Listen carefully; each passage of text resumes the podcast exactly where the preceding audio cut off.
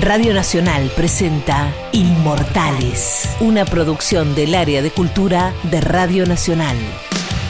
En esta edición, Palo por Palo, un recorrido en primera persona por la vida y la obra de uno de nuestros artistas fundamentales.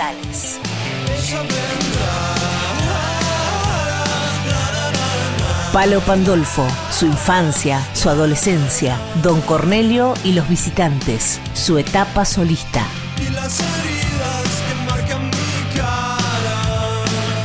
Nací en 1964. Me leí todos los libros de Baudelaire y de Nietzsche y de Artaud y de Rimbaud y la puta que lo parió. Me vi todo el cine europeo. Desde el 79 hasta ahora, todos los años estuve tocando en escenario. Soy un hombre de oficio, que es guitarrero y cantor.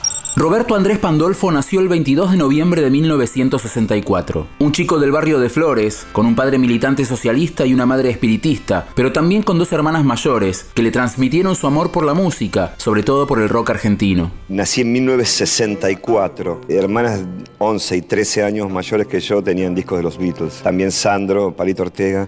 A mí me pasa lo mismo que a usted. Boleros de alta calidad de Palito Ortega. Bueno, el bombo legüero 嗯，嗯，嗯，嗯，嗯。Y luego, bueno, la radio por el programa Flecha Juventud de, Juan Alberto Badía. Y estaba Graciela Mancuso también. O sea, muy fuerte esa radio del Plata en ese momento. Siendo un niño, Palo hizo sus primeros intentos por componer una canción, tomando los acordes de un tema de Box Day y escribiéndole su propia letra. Yo estaba en séptimo grado, era chico, tenía 12 años. Mm. Porque el primer tema que hice fue cambiarle la letra a un tema de, la Biblia de Box Day, de sol a sol, eh, cargando tierras tendrás tu pan, de, como un ejercicio bastante inocente de cambiar esa letra y meterte una letra propia, rara, y sobre esa música, o sea que sobre una melodía de, de, Box Days, la canción. Luego logré hacer cosas como con unas melodías propias. Es interesante lo de las letras de un niño de 12 y de 13 años, porque daría para un ensayo, porque eh, cuando las estudié, ya hace mucho no las leo, que estoy tiempo leyendo, pero las, las, he visto con el tiempo y digo, eh, es muy moralista un niño. Viste, los niños son como al pan pan y al vino vino. No hay grises, o sea, está bueno poner las cosas en duda. Pero uno cuando niño es un poco terminante. Letras son muy moralistas, estaba en contra de la sociedad, estaba todo criticando esto, lo otro, todo crítica, rock and roll, ¿no? Pero como sea, criticar a todo lo que veo, todo lo decía, no, esto no me gustaba nada, era como una moral muy férrea, como viste. Después uno se ablanda con... Cuando Palo tiene 11 años, se da un hecho que marcaría la vida de todos los argentinos, el golpe del 24 de marzo de 1976. Se comunica a la población que a partir de la fecha el país se encuentra bajo el control operacional de la Junta Militar. Yo estaba en el sexto grado cuando el golpe y tengo recuerdos jodidos de míos, de, digo, ay, qué suerte, echaron a la perona. Lo tengo muy presente, porque en una, en digamos, en el patio de tierra de una casa que se había convertido en templo evangelista, jugamos a las bolitas y ahí dijimos, echaron a la perona, ¿viste? teníamos 11 años, era algo satánico, López Rega, la perona, bueno, esa es una herencia negativa que dejó. Igual, bueno, yo era un chico de 11 años, me justifico por eso, pues, ese pensamiento reaccionario, digamos, de la calle, ¿no? que está en nosotros también. Los años de la dictadura fueron difíciles para todos los argentinos. Para las autoridades, los jóvenes eran sospechosos por el simple hecho de llevar el pelo largo. Por solo caminar por la calle con pelo largo a las 3 de la tarde, te paraba la policía. Yo vivía con la mano en el documento. Veías un, coche Falcon azul amarillo, verde, lo que sea, el documento en la mano y contra la pared. El clima bajo la dictadura era opresivo y los recitales eran los únicos refugios de libertad para los jóvenes y adolescentes de la época. Mi secundaria transcurre del 78 al 83, 1978-1983, y es, es como impregnada por la dictadura militar. Toda la secundaria, que es el momento donde uno sale del cascarón, estaba toda la policía en la calle, éramos como víctima permanente de, acoso policial, porque queríamos como rockeros, íbamos a ver a Cerú Girán, digamos, yo vi a Cerú Girán en obras en el 79, antes de sacar la grasa de las capitales, o sea, Charlie García vuelto de Brasil, de un exilio, se habían escapado un poco, todos estaban yendo, se está yendo todo el mundo, decían. se estaban yendo todos, y estos vuelven a la noche oscura de la dictadura a poner el pecho a las balas, porque García es un héroe, digamos, junto con, con David Lebón, con Moro y con Pedro Aznar, en esa banda. O sea, veías a eso en, en, obra, o sea, en el 79. Era, muy loco ir a ver un recital en el 79, porque la policía estaba en la calle y permanentemente estábamos contra la pared, y entrar en ese ámbito de libertad, digamos, escuchando Fantasma de Canterville o cosas de García, así era, era muy muy, muy revelador y muy contestatario. El rock and roll era una fuente de resistencia política, casi o cultural, si querés, a la dictadura. En la secundaria, Palo forma Sempiterno, su primera banda de rock, fuertemente influenciada por la figura de Luis Alberto Spinetta. No encuentro en el espacio.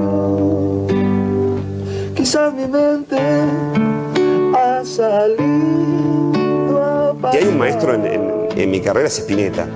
Si bien García y Spinetta están juntos, Spinetta se destaca en nosotros por el éxtasis. Porque Spinetta sufre ataques de éxtasis. En diciembre de 1983, Palo termina la secundaria al mismo tiempo que la democracia volvía a la Argentina, trayendo nuevos sonidos para la música, en especial para el rock argentino. Nace Don Cornelio y la Zona.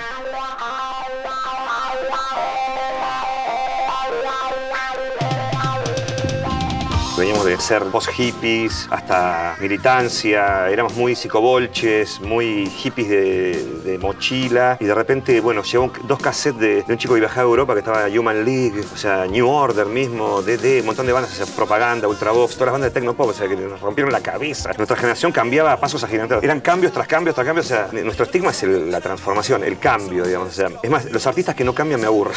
Fue un caos también la, la postdictadura. Nosotros, eh, en esos cambios que estamos esa, digamos, renegar de haber sido bolche y psico hippie y ahora queríamos con el pelo corto, era ir a bailar. Dijeron, ya está, no sufrimos más. O sea, ahora vamos a gozar, vamos a bailar.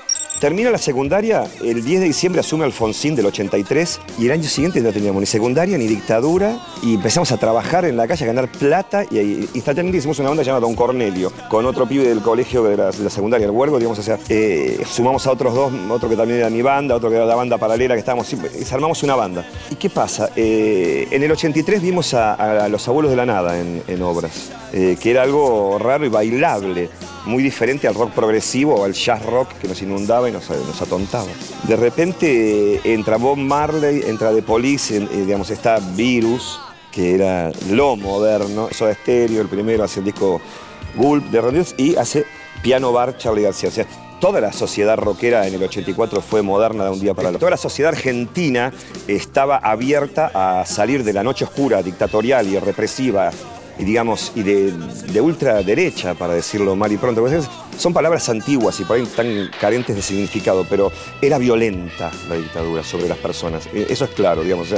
y cuando se supo los crímenes eh, en, esos que se llaman campos de concentración, que a veces se supo los crímenes, se destapó la olla, dicho de otra manera.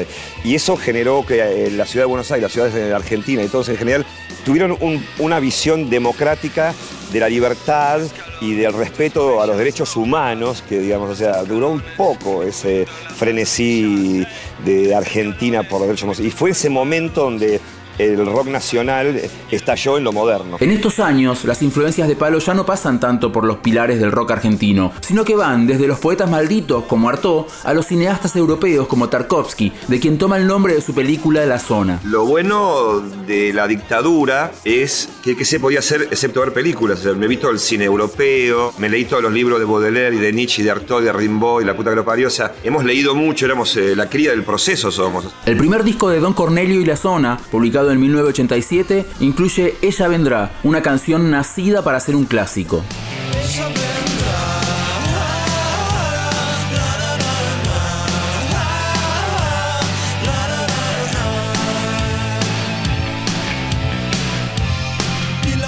Lo tengo presente y nunca me lo olvidé ese momento. Eh, Fue llegar a la sala de ensayo de Don Cornelio y Claudio Fernández, con quien habíamos armado la banda del baterista, que justamente iba al Huergo y tenía la otra banda del Huergo. Juntos en el 84 se terminó la secundaria, hicimos Don Cornelio y ya en más o menos en el 85 llegué a la sala y le dice, mira, tengo esta, una melodía, da, da, da", y tiró la melodía del tema. Yo dije, wow, qué lindo. Pará, qué sé yo, pi, pi, pi". Y entonces dice, ella vendrá, escribí la letra.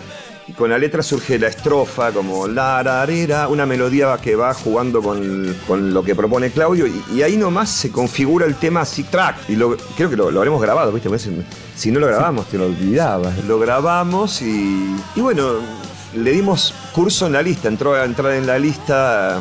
Es más, cuando lo grabamos, el tema cuando decidimos que iba a ir al disco, cuando viene Andrés Calamaro, que fue el productor, viene a la sala de ensayo esa misma donde se era un tema más. Estaba ahí, era un tema. Creo que la, la versión, la producción de Andrés Calamaro con Mario Breuer en Panda en el 87 se mezclaba en, en una consola eh, analógica con, y cinta abierta, digamos, era un disco analógico. Había samplings, los primeros samplings, eh, se trillaba, tirabas el bombo hacia un circuito con un teclado que, y un sampling que hacía y el, y, el hacía.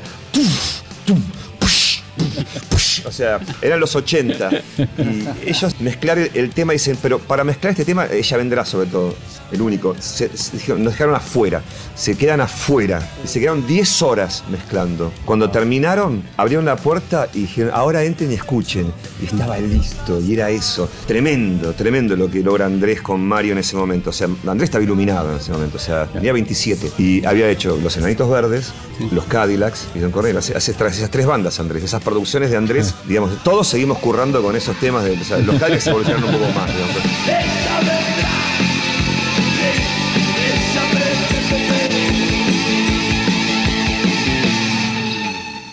Sí. Don Cornelio, la zona. Buen 88. Y gracias por abrir.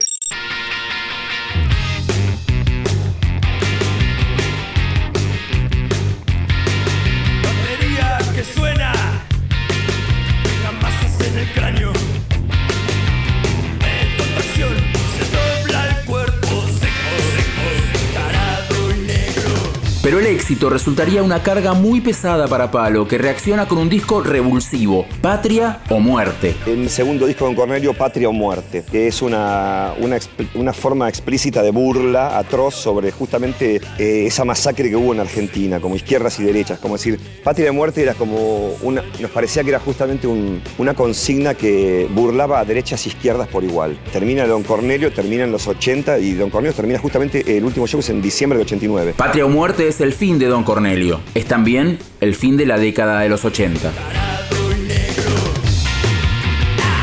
Palo por Palo, una producción del área de cultura de Radio Nacional para Nacional Podcasts. Informe Leo Acevedo. Textos y producción Leo Acevedo, Francisco Aquino y Leandro Areco. Edición Diego Rosato y Leo Sangari. Para esta producción se priorizó el uso de material de archivo perteneciente a los medios públicos.